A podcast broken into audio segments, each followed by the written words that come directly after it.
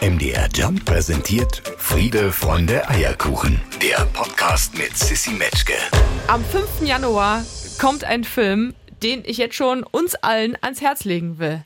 Und zwar Fuck 2020, zweieinhalb Jahre mit Scooter. Das ist eine Doku, wird in den Kinos sein, ein Film von Cordula Kabitz Post, äh, Regie und auch Drehbuch. Und der Mann, der quasi die Hauptrolle spielt im Film, in der Doku und den jeder von Ihnen auch kennt aus der MDR Jump Playlist, der ist heute zu Gast bei Friede, Freunde, Eierkuchen. Ladies and Gentlemen, ein echter Techno-Superstar. HP Baxter ist heute zu Gast. Schönen Sonntag. Hallo. Hallo, seid gegrüßt. Wie geht es dir? Sehr gut, also wirklich sehr gut. Wie immer, Wochenende. Ich, ich chill ja immer am Sonntag und freue mich, dass man mal nichts machen muss, nirgends hin muss, einfach schön zu Hause. Du Sonntag so kurz nach zehn, da habe ich schon den vierten Kaffee getrunken und du aber in guter alter ostfriesischer Manier immer den Tee, ne? Da bleibst du dir treu. Genau, da habe ich schon die zweite Kanne Ostfriesentee Intus. Mit Candies und Sahne. Gehst du, gehst du an Kaffee so gar nicht ran? Also immer seltener. Also ich, das liegt aber auch daran, dass ich finde, die wenigsten können Kaffee kochen. Also ich mag diese Kapseln nicht, das schmeckt nicht, finde ich. Äh, selbst in Cafés mit den teuersten Maschinen kriegen die das oft nicht hin. Also manchmal gibt es einen Kaffee, den finde ich so lecker, aber das ist echt die Ausnahme.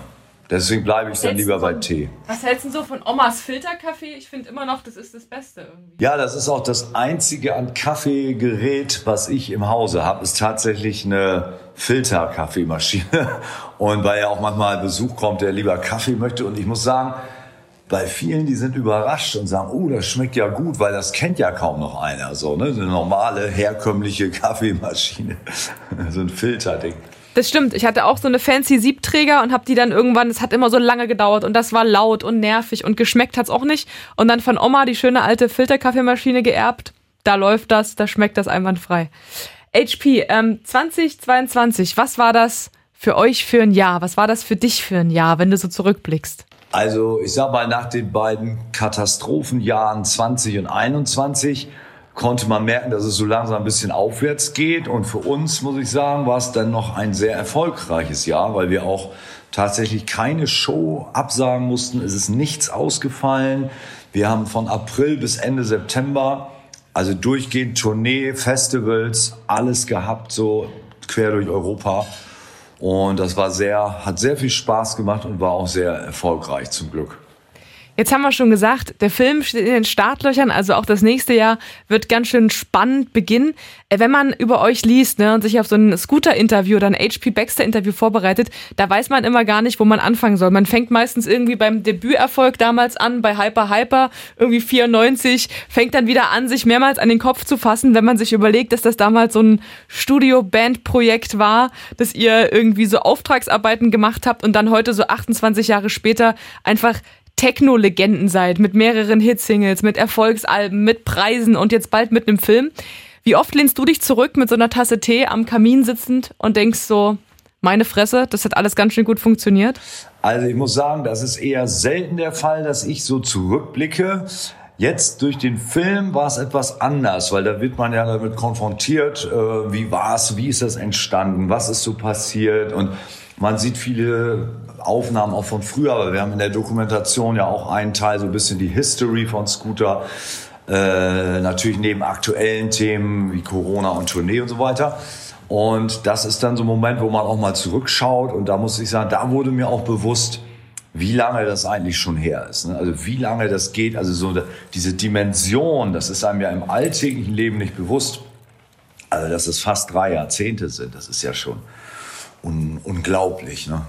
Aber gut, ich, ich freue mich eigentlich, dass es immer noch Spaß macht, dass man so in der Sache drin steckt, dass man eigentlich immer eher an das nächste Jahr, an die nächsten Projekte denkt und eher selten nach hinten guckt. Aber ist nicht genau das auch die Gefahr, wenn man immer nach vorn schaut auf das nächste Highlight, dass man dann, dass man dann so flitzt, also dass man durchs Leben so durchrennt und dann das gar nicht richtig mitbekommt alles? Ja, also das kann ich nur bestätigen. Im Grunde genommen ist die ganze Karriere wie so ein Schnelldurchlauf. Und das hat man ja schon, wenn du so besonders tolle Konzerte hattest. Es gibt ja manchmal so welche Highlights wie dieses Jahr Rock am Ring zum Beispiel. Ne? das war mega beeindruckend und äh, diese Wahnsinnscrowd. Nur ist es so, du hast ja dann meistens am nächsten Tag schon wieder eine Show und äh, ehe man das verarbeitet hat, steht man schon wieder auf der Bühne. Aber wer weiß, vielleicht muss das so sein und hat auch sicher seine Vorzüge, aber es ist tatsächlich so. Man kommt selten dazu, Sachen mal so zu überdenken, reflektieren, was war da eigentlich, sondern man ist immer schon mit dem nächsten Ding beschäftigt. Letztens waren äh, Michael Schulte und Max Giesinger zusammen zu Gast. Äh, die haben jetzt einen gemeinsamen Song rausgebracht und wir haben so circa eine halbe Stunde über Zufriedenheit philosophiert, weil die beide sehr verschiedene Leben führen. Also Michael Schulte ist verheiratet, hat zwei Kinder, Max Giesinger Single-Dasein, äh, immer unterwegs. Und wir haben so gesagt, wie schwierig das eigentlich ist, so richtig aus vollem Herzen zufrieden zu sein, obwohl jeder von uns alles hat, was er oder sie braucht und noch mehr. Äh, wie gut gelingt dir das denn? Ja, das ist auch so ein bisschen tagesformabhängig. Gibt Tage, da denke ich auch, wow, alles ist toll, hoffentlich bleibt so. Und dann gibt's wieder Tage, da hadert man mit irgendwas, bis man dann irgendwann einsieht, naja, so wirkliche Probleme sind das auch nicht. Also ich sage ja immer, wenn man keine Probleme hat, schafft man sich welche und da, da ist wirklich was dran. Aber so grundsätzlich kann ich sagen, bin ich eigentlich schon zufrieden. Trotzdem habe ich immer noch so einen Ehrgeiz und ja, irgendwie doch noch stecke ich noch ziemlich voller Tatendrang, dass ich auch nicht in die Verlegenheit komme, mich jetzt zurückzulehnen. Also so weit ist es dann doch noch nicht. Und du hast ja vorhin, bevor wir das Interview angefangen haben, zu mir gesagt, ach du, Stille halte ich ganz gut aus mit so einem Tee am Kamin. Äh, wie, wie einfach ist denn ist es für dich, wenn die Stille so laut wird? Gerade wenn eine Show gut war und man ist so voller Adrenalin und oder man ist auf Tour, ne? Irgendwie ein paar Monate dreht sich alles um einen und es ist immer laut und viel los und eine Party jagt die andere und dann wird's still. Ist das für dich wirklich easy? Naja, bei dem Programm, was ich habe, was ich mir selber auferlege an, an Partys, Feiern, Clubs, das ist ja abseits von der Bühne, habe ich ja dann nach jeder Show gehe ich noch aus und wenn ich privat zu Hause bin, jedes Wochenende. Das heißt, wenn dann die Stille kommt, dann geht's erstmal ums nackte Überleben, weil es mir noch so dreckig geht von den zwei, was weiß ich, durchzechten Nächten. Da geht's gar nicht darum, ob es jetzt still ist oder nicht, sondern einfach, dass man wieder fit wird und gesund und denkt, oh Gott, ich sterbe. So, und nach dem zweiten Tag oder so, wenn es dann langsam besser wird, dann genieße ich das einfach. Bis dann irgendwann so ein Punkt kommt, wo ich denke, so, jetzt muss auch mal wieder was passieren und dann gehe ich wieder weg. Klingt richtig gut. HP, jeder Gast hier in dieser Sendung durfte bisher ein Rezept vorschlagen für unsere Zuhörerinnen und Zuhörer, was die bestenfalls nachkochen können. Ich sag mal so, die Messlatte liegt nicht besonders weit oben. kannst, du, kannst du überhaupt kochen? Würdest du sagen, du machst ab und zu mal was selber? Also sagen wir mal so, ich, wenn ich so koche, finde ich das auch entspannt. Mir wurde es etwas vergrault durch diesen Hype. Weißt du, das ging ja irgendwann los, Kochsendung über Kochsendung, jeder redet nur noch übers Essen. Und ich, für mich war eigentlich Essen immer früher so, hatte einen Stellenwert, dass ich sagte, wenn es eine Pille gäbe, wo alles drin ist, dann würde ich die nehmen und dann könnte man sich aufs Wesentliche konzentrieren, nämlich feiern, ausgehen, trinken und nicht immer dieses Essen. Und ähm, naja, und dann war ja dieser Hype eben und dieses ganze Gekoche und Getue, das, ich bin ja immer so automatisch, wenn zu viele Leute, zu viele Leute einer Meinung sind, aber wenn sich so ein Trend abzeichnet oder so im Mainstream, automatisch bin ich dagegen. Das war schon immer so. Also habe ich das erstmal kategorisch abgelehnt. Aber so hin und wieder koche ich doch ganz gerne, ähm, weil es ja auch kein Zwang ist oder dann so für mich, auch wenn ich mal alleine bin. Und da habe ich lange Zeit jeden Sonntag so, so Spaghetti-Gericht gemacht äh, mit gebratenem Speck, Tomaten, Sahnesoße und habe aber hin und wieder, jetzt mache ich mir auch so ein Chicken Curry. Und das ist richtig gut. Also Chicken Curry Was kann ich Chicken empfehlen. Curry alles rein? Ja, also erstmal entweder, da nehme ich immer tatsächlich Biofleisch, entweder Chicken oder Pute. Und dann musst du ja an Zutaten haben Paprika, diese Zuckerschoten, Zwiebeln, äh, Möhren. Und dann brauchst du so Currypaste. Das wird dann in zwei Pfannen, ich kann, das ist für zu weit, das jetzt alles zu erklären, aber in zwei Pfannen, dann fängst du dann mit der einen Sache an, brätst da die Möhren an, dann, dann äh, kommt Brühe dazu, dann irgendwann muss man das ganze Zeug schnippeln, dann ist das ja wie sehr viel Gemüse auch. Und dann halt ein bisschen auch an Hähnchenfleisch, das wird auch vorher angebraten. Alles muss dann ordentlich garen mit Kokosmilch. Äh, Und ich mag das auch gern scharf. Also ich nehme immer richtig viel Currypaste und dann noch Samba Oleg, dieses, dieses scharfe Zeug. Und dazu ganz normalen Reis, Basmati-Reis oder so. Und äh, das schmeckt richtig gut. Sonntag ist für viele Menschen, die uns gerade zuhören, ja vielleicht auch der Tag, an dem sie sich ein bisschen Zeit nehmen, nicht nur fürs Kochen, sondern auch für Sport. Wie sieht es denn mit dir und deinem Verhältnis zu Sport aus? Ja, ich mache sehr gern Sport, aber am Sonntag würde ich auf jede Idee kommen, aber nicht darauf Sport zu machen. Das ist mein Chill-Out-Day. Aber so Montag bis Freitag bin ich eigentlich immer irgendwie, habe ich immer irgendwas. Entweder Laufen, Privattrainer oder EMA, dieses mit dem Anzug, wo du Elektroschocks kriegst. Also ich habe, wenn ich jetzt zu Hause bin, eigentlich fünf Sporteinheiten in der Woche.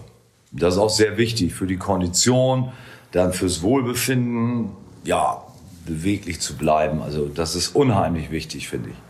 Das ist krass, ne? Wenn man beim Sport einmal so ein bisschen raus ist und schleifen lässt, dann fängt man ganz schnell an, sich nicht mehr wohlzufühlen, aber sich trotzdem so in diesem sportfreien Su zu suhlen. Und dann ist es irgendwie das Wichtigste, diesen Schritt wieder zu machen und wieder anzufangen. Und dann kommt man wieder rein und fühlt sich irgendwie ganz anders. Hast du das auch so? Ja, es gibt ja manchmal Phasen, da geht es dann einfach nicht, wenn du auf Tournee bist oder was auch immer. Dann denke ich, na gut, auf der Bühne rumzuspringen ist ja auch ein Sport und so weiter. Dann hat man das als Ausgleich. Aber auch manchmal schafft man es nicht. Und dann, also bei mir ist es wirklich so, ich fange dann an, mich so nach und nach immer unwohler zu fühlen und freue mich richtig, dass es wieder losgeht. Also ich muss auch nicht meinen inneren Schweinhund überwinden.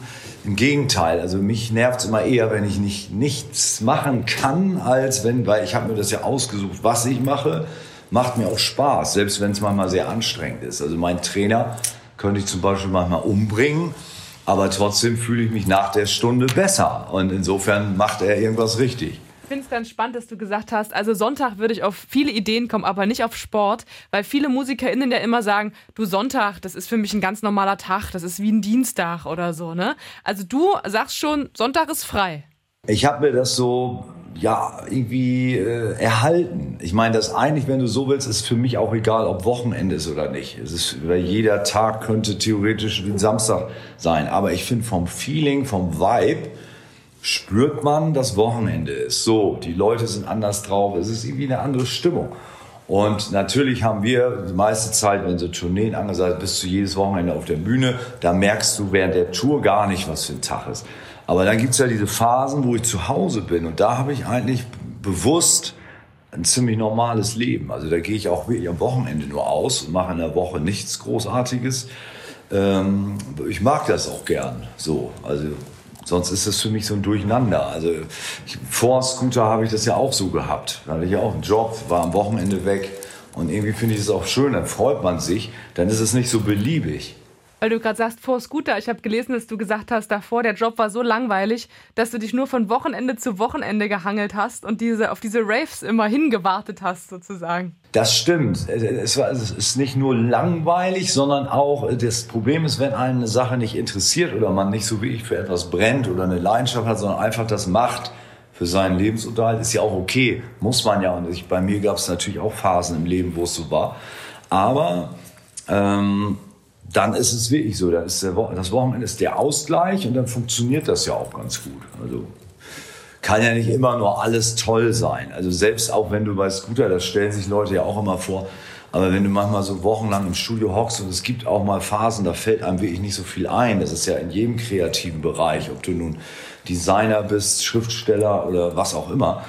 Ähm, und das sind auch Phasen, die manchmal ziemlich an die Psyche gehen können, ne? weil du kriegst, denkst dann so, Gott, mir fällt nie wieder was ein. Also es ist ja nie Sonnenschein, egal was man macht. Wenn du privat unterwegs bist, vielleicht im Auto oder vielleicht auch beim Laufen, was hörst denn du für Musik? Was ist denn Musik, die dich bewegt und die dich abholt? Also für mich ist ja immer wichtig, dass die Musik so zur Stimmung passt oder wenn dann, ich höre dann auch bewusst Musik. Also ich kann das nicht so als Hintergrundgedudel haben. Ich mache dann lieber aus. Es gibt Phasen, wo ich bewusst einfach nichts hören will, äh, weil ich auch automatisch immer hinhöre. Manchmal lenkt einen das auch ab. Zum Beispiel morgens im Bad brauche ich eh schon ziemlich lange, weil bis ich erstmal selber in Wallung komme und alles. Und wenn ich dann noch so Musik höre, dann achte ich auch noch auf die Musik, dann dauert es noch länger, also höre ich gar keine Musik mehr. Ähm, ansonsten, wenn man so gemütlich vorm Kamin sitzt, höre ich natürlich eher was Entspannendes, Ruhiges. Aber als wenn es jetzt also Richtung Wochenende geht, bevor man ausgeht, dann drehe ich natürlich auf, Techno, House, alles Mögliche. Oder vor einer Show, das Warm-up ist halt nur richtig auf die Zwölf. Ne? Das ist klar. Also es muss immer passen, finde ich. Verfolgst du auch, was so Neues nachkommt? Also bist du so, hast du Playlisten oder algorithmusgesteuerte Sachen, wo du dich da äh, dir Sachen reinspülen lässt, um die neu zu entdecken, oder bist du dafür nicht so empfänglich? Doch, also ich liebe neue Sachen, neue Sounds, neue Trends, aber ich mache es meistens bei YouTube. Ähm, dass ich zum Beispiel irgendwelche großen Events, so wie ja, Tomorrowland oder auch andere hier, ähm, äh, hier in Miami war ja diese schon Anfang des Jahres, wo dann sämtliche Techno-DJs und so auflegen und guck, hör mir so die Sets an, die so veröffentlicht werden. Und da gibt es manchmal richtig coole Sachen, also total. Das sind auch Sachen, die ich gerne zum Warm-up höre. Ne? Man will ja auch neue Inspirationen, neue Sounds, neue Musik. Und da habe ich, finde ich, im Moment gerade im Techno-Bereich ist es unheimlich viel Neues, was es gerade gibt.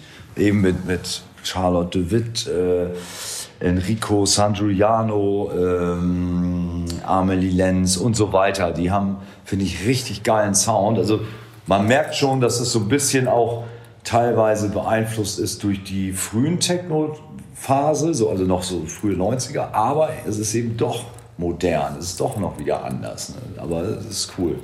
Aber es ist krass, du bist halt wirklich so ein, äh, so ein Beat-Fanatiker. Ne? Wenn ich dir jetzt komme mit Lyrics und dir erzähle, mir ist immer wichtig, was für eine Geschichte erzählt wird, ist dir wahrscheinlich total egal, ne? Ja, was heißt egal? Mir ist zum einen ist schon mal wichtig, dass die Lyrics nicht stören. Zum zweiten muss es ein Teil des Grooves sein. Also wenn, wenn die Vocals sich da so platt in den Vordergrund mogeln, ich finde immer, die müssen rhythmisch, gerade bei uns, klar, ist eine rhythmische Musik, ist Tanzmusik irgendwo. Und da, da muss es eigentlich den Groove supporten und nicht dagegen steuern. Und das ist schon mal wichtig, die Rhythmik der, der Lyrics. So, und wenn man dann noch einen Witz reinkriegt oder man denkt, ey, das ist jetzt gelungen vom Reim, das hat irgendwie, das hat was, oder das ist ein guter Flow, dann würde ich es als gelungen bezeichnen und nicht, dass du jetzt, was weiß ich, wie bei den Liedermachern, wo es um den Inhalt als Protestsong geht. Also das sehe ich auch, da sehe ich überhaupt nicht unsere oder meine Aufgabe. Das ist eine ganz andere Baustelle. Trotzdem ist ein Text gut oder eben nicht ganz so gelungen, wenn die Faktoren, die ich eben beschrieben habe, äh, geglückt sind. Ach, HP, da kommen wir nicht zusammen, ey. Aber weißt du was, müssen wir auch nicht. ich weiß nicht, ich äh, höre halt super gern zu. Es gibt so einen Künstler aus Großbritannien, der heißt Lol Kana. Der hat so, also mir geht einer ab, wenn, wenn Wortwitze in Songzeilen verpackt sind so wie auch bei Mac Miller, ne, wenn sich das reimt und das float und das passt und wenn mich die Musik nicht stört beim, beim, beim, beim, beim Songtext zu zuhören. Also genau andersrum, als du es gerade beschrieben hast. Es ist total spannend, wie Leute Musik äh, fühlen, ne, finde ich. Ja, für mich war immer so die Harmonien, der Sound und auch der Klang der Stimme natürlich. Ne? Also das sind so für mich die vordergründigen Faktoren, die ich erstmal wahrnehme, bevor ich überhaupt darauf achte, was singt der da eigentlich. Und äh, das ist bei mir immer so. Ich, ich empfinde auch mehr so die Musik ich fühle das einfach. Ne? Das war aber immer schon so. Und auch die Stimmen, wenn früher, als ich anfing mit Musik, da als Kind, die Purple oder was weiß ich, da habe ich ja teilweise die Texte gar nicht verstanden, weil die ja auf Englisch und dann noch so verzerrt oder so mit Akzent, also da, hat, da konntest du mit deinem Schulenglisch manchmal gar nicht verstehen, was die da eigentlich singen. Aber trotzdem hat, ein, hat mich das so angemacht und das ist eben über den Sound, über den Klang, über das alles erreicht mich das in erster ja. Linie. Ist ein Gefühl, was bleibt, da gebe ich dir voll recht. Ey, du hast äh, das krasse Jahr angesprochen und auch die vielen tollen Auftritte, die ihr mit Scooter hattet. Einer davon war hier bei uns in Halle auf der Peisnitzinsel. Äh, meine Kollegen haben gerade vorhin noch mal gesagt, die waren dabei und haben gesagt, sie haben noch nie bei einer Show, bei keinem anderen Artist ein so durchmischtes Publikum gesehen wie auf dieser Scooter-Show. Die haben gesagt, du kannst dir nicht vorstellen, du konntest diese Leute, also von die Klischeekiste, du wärst gescheitert. Du konntest nicht sagen, äh, von, von welcher Musik sind die jetzt Fans, da waren alle. Ist das immer so oder war das jetzt nur in Halle so? Na, das ist gerade, ich würde sagen, in Deutschland so, weil wir haben in Deutschland viele traditionelle Fans so der ersten Stunde, die dann auch immer zum Großteil noch zu Konzerten kommen. Dann ist da schon wieder die nächste Generation, denn ich glaube, das sind drei Generationen bestimmt mittlerweile. Und auch ja beruflich, das ist von, was ich sage mal, vom Arzt über einen Studenten bis zum Feuerwehrmann. ist irgendwie alles dabei. Das ist so querbeet, so gemischt einfach. Ne? Auch aus allen Gesellschaftsschichten, aus allen Altersschichten. Wir haben das manchmal auch in anderen Ländern, zum Beispiel waren dies Jahr in Nordirland, in Belfast hatten wir eine Riesenshow, 20.000 Leute. Und das waren nur Kids, die waren alle unter 18, wo ich auch dachte, wie ist das möglich? Woher kennen die überhaupt die Sachen? Manchmal ist es unergründlich, aber ich sag mal gerade so in unserem Stammpublikumsbereich, Deutschland, Österreich, Schweiz, was weiß ich, ist es sehr durchwachsen. Also noch anders jetzt in England oder so, da hast du dann mittlerweile mehr jüngeres Publikum, weil da auch die Leute, glaube ich, nicht mehr so ausgehen ab einem gewissen Alter. Das ist da noch anders. Also hier in Deutschland ist es wirklich sehr durchwachsen. Das finde ich auch toll. Wir haben es eingangs schon gesagt, lass uns noch mal ganz kurz auf euren Film gucken, der dann erscheint. Ihr habt schon Premiere gefeiert am 5. Januar. Können wir den dann alle im Kino äh, anschauen? Wie war das für euch, begleitet zu werden für diesen Film? Habt ihr das vielleicht manchmal gar nicht gemerkt, dass da gedreht wird? Oder wusste man das irgendwie zu jedem Zeitpunkt, da ist jetzt ein Filmteam, was so mitrennt? Nee, nee, also anfangs war ganz zu Anfang klar, so die ersten zehn Minuten da ist man da noch, da ist auch so eine Unruhe und dann merkt man das schon. Aber zum Glück ist es schnell vergessen oder du hast, bist wirklich so in deinem Element, dass du gar nicht mehr drüber nachdenkst. Oder so muss es ja auch sein, sonst würde es ja immer gestellt wirken. Mhm. Und ich glaube, das merkst du sofort, ob man als Protagonist jetzt merkt oder so bewusst agiert oder ob man so wie immer, und es war ja dann auch wie immer, wo ich hinterher dann selber manchmal dachte, oh Gott, da war doch eine Kamera. Was hast du da gesagt? Aber äh, das war vergessen und ich finde es auch gut, ehrlich gesagt. Dadurch wirkt es ja so authentisch. Der ganze Film, also du merkst, da ist nichts gestellt. Es ist einfach so Kamera drauf und man selber hat es nicht mehr wahrgenommen. Weihnachten steht vor der Tür. Ähm, was ist das für dich für eine Zeit? Bist du ein Weihnachtsmarkt-Fan? Bist du jemand, der dann vielleicht, bevor er zum Raven geht, am Wochenende am Glühweinstand eine Pause macht? Also sagen wir mal so, ich finde Weihnachts, gerade die Vorweihnachtszeit, immer schon sehr schön. Äh, ich mag das auch gern zu Hause so ein bisschen dekorieren und das Ganze drumherum. Weihnachtsmärkte finde ich okay, aber mache ich jetzt nicht so oft. Das ist allein, wenn ich jetzt zum Weihnachtsmarkt gehe, heißt das für mich, Fotosession oft und so weiter. Und ich bin auch nicht der Typ, Hab der sich... vergessen, entschuldige. Nee, aber, und ich mag das auch nicht so gern, mich zu verkleiden, vermummen. Also, aber ab und zu, es gibt bei uns in, in Hamburg da, äh, gibt's ein, so eine Bude, die ist so ein bisschen, das ist so ein Mini-Weihnachtsmarkt, eigentlich nur eine Bude, da gehe ich ganz gerne mal hin, am Neuen Wall. Aber ansonsten bin ich selten auf dem Weihnachtsmarkt. Lass uns gerne mal noch nach vorne gucken. Ich habe gesehen, dass schon einiges äh, auch auf dem Plan steht. 2023 zum Beispiel God Save the Rave, äh, Budapest Park im Juni. Äh, was wird das für ein Jahr, das nächste? Was wird das scootertechnisch bringen? Also fängt schon mal krass an mit einem Kinofilm und offensichtlich auch äh, ein paar großen Gigs. Also nächstes Jahr, klar, der Film ist schon auf jeden Fall was ganz Besonderes und da freuen wir uns echt drauf. Oder freuen uns drüber. Wir haben ihn ja gesehen in der Premiere, der ist super geworden. Ich hoffe, der wird auch so wahrgenommen und äh, dass sich den alle angucken. Lohnt sich auf jeden Fall, weil ich finde, selbst wenn du jetzt nicht ein eingefleischter Scooter-Fan bist, ist es sehr unterhaltsam, bringt auch mal so einen Einblick hinter die Kulissen überhaupt. Wie funktioniert so eine Band und unser im Studio und dies drumherum und was, wenn es auch Streitigkeiten gibt. Es ist ja einfach ungefiltert. Und das ist, finde ich, ist ja auch das Wichtige und Interessante, glaube ich es ist ja kein Werbefilm, sondern es ist eben wirklich so behind the scenes, ne, wie es wirklich ist, was du so nicht im Alltag mitbekommst. Naja, ansonsten haben wir halt nächstes Jahr wieder viele Festivals vor uns und wir produzieren ein neues Album. Das heißt, die Tournee hatten wir ja nun dieses Jahr und von daher ist es ein ein bisschen entspannter. Was heißt, wir haben etwas mehr Zeit im Studio, aber im Sommer sind wir natürlich permanent dann wieder unterwegs. Ist das ein Thema, mit dem du dich schon mal beschäftigt hast? Vielleicht auch was so eigene Beerdigung angeht? Oder ist das ein Thema, wo du sagst, hau mir ab, will ich überhaupt nicht drüber nachdenken? Also natürlich, ich glaube, es gibt niemanden, der nicht irgendwann da mal drüber nachdenkt oder so. Früher habe ich immer im Spaß gesagt, ich will unbedingt, dass dann dieser Song von L.A. Style, James Brown is Dead, am Grab läuft weil das ist so einer der ersten Techno-Knaller von 91, wo ich immer sagte, das ist so eine Nummer, die weckt Tote. Also wenn, wenn du, dann kann passieren, dass der Deckel wieder aufgeht. also das glaube ich, würde ich immer noch drauf bestehen, das zu spielen. Ansonsten hat man sich sicher mal ausgemalt. Ich hätte gern ein Mausoleum. Die Frage ist, kriegt man das noch genehmigt? So ein Mini-Tempel. Mhm. Am liebsten natürlich aus dem 18. Jahrhundert, aber muss man mal sehen. Letztendlich kriegt man es ja nicht mehr mit. Was das Schlimmste wäre, bei meiner Beerdigung würde ich sagen, wenn man, du bist ja im Leichenwagen transportiert, und wenn das ein deutsches Auto wäre, also Mercedes oder so, also dann würde ich mich schon, bevor ich im, unter der Erde liege, im Sarg umdrehen, weil das muss ein englisches sein. Also am liebsten ein Rolls-Royce oder ein, irgendwie so ein Leichenwagen aus England.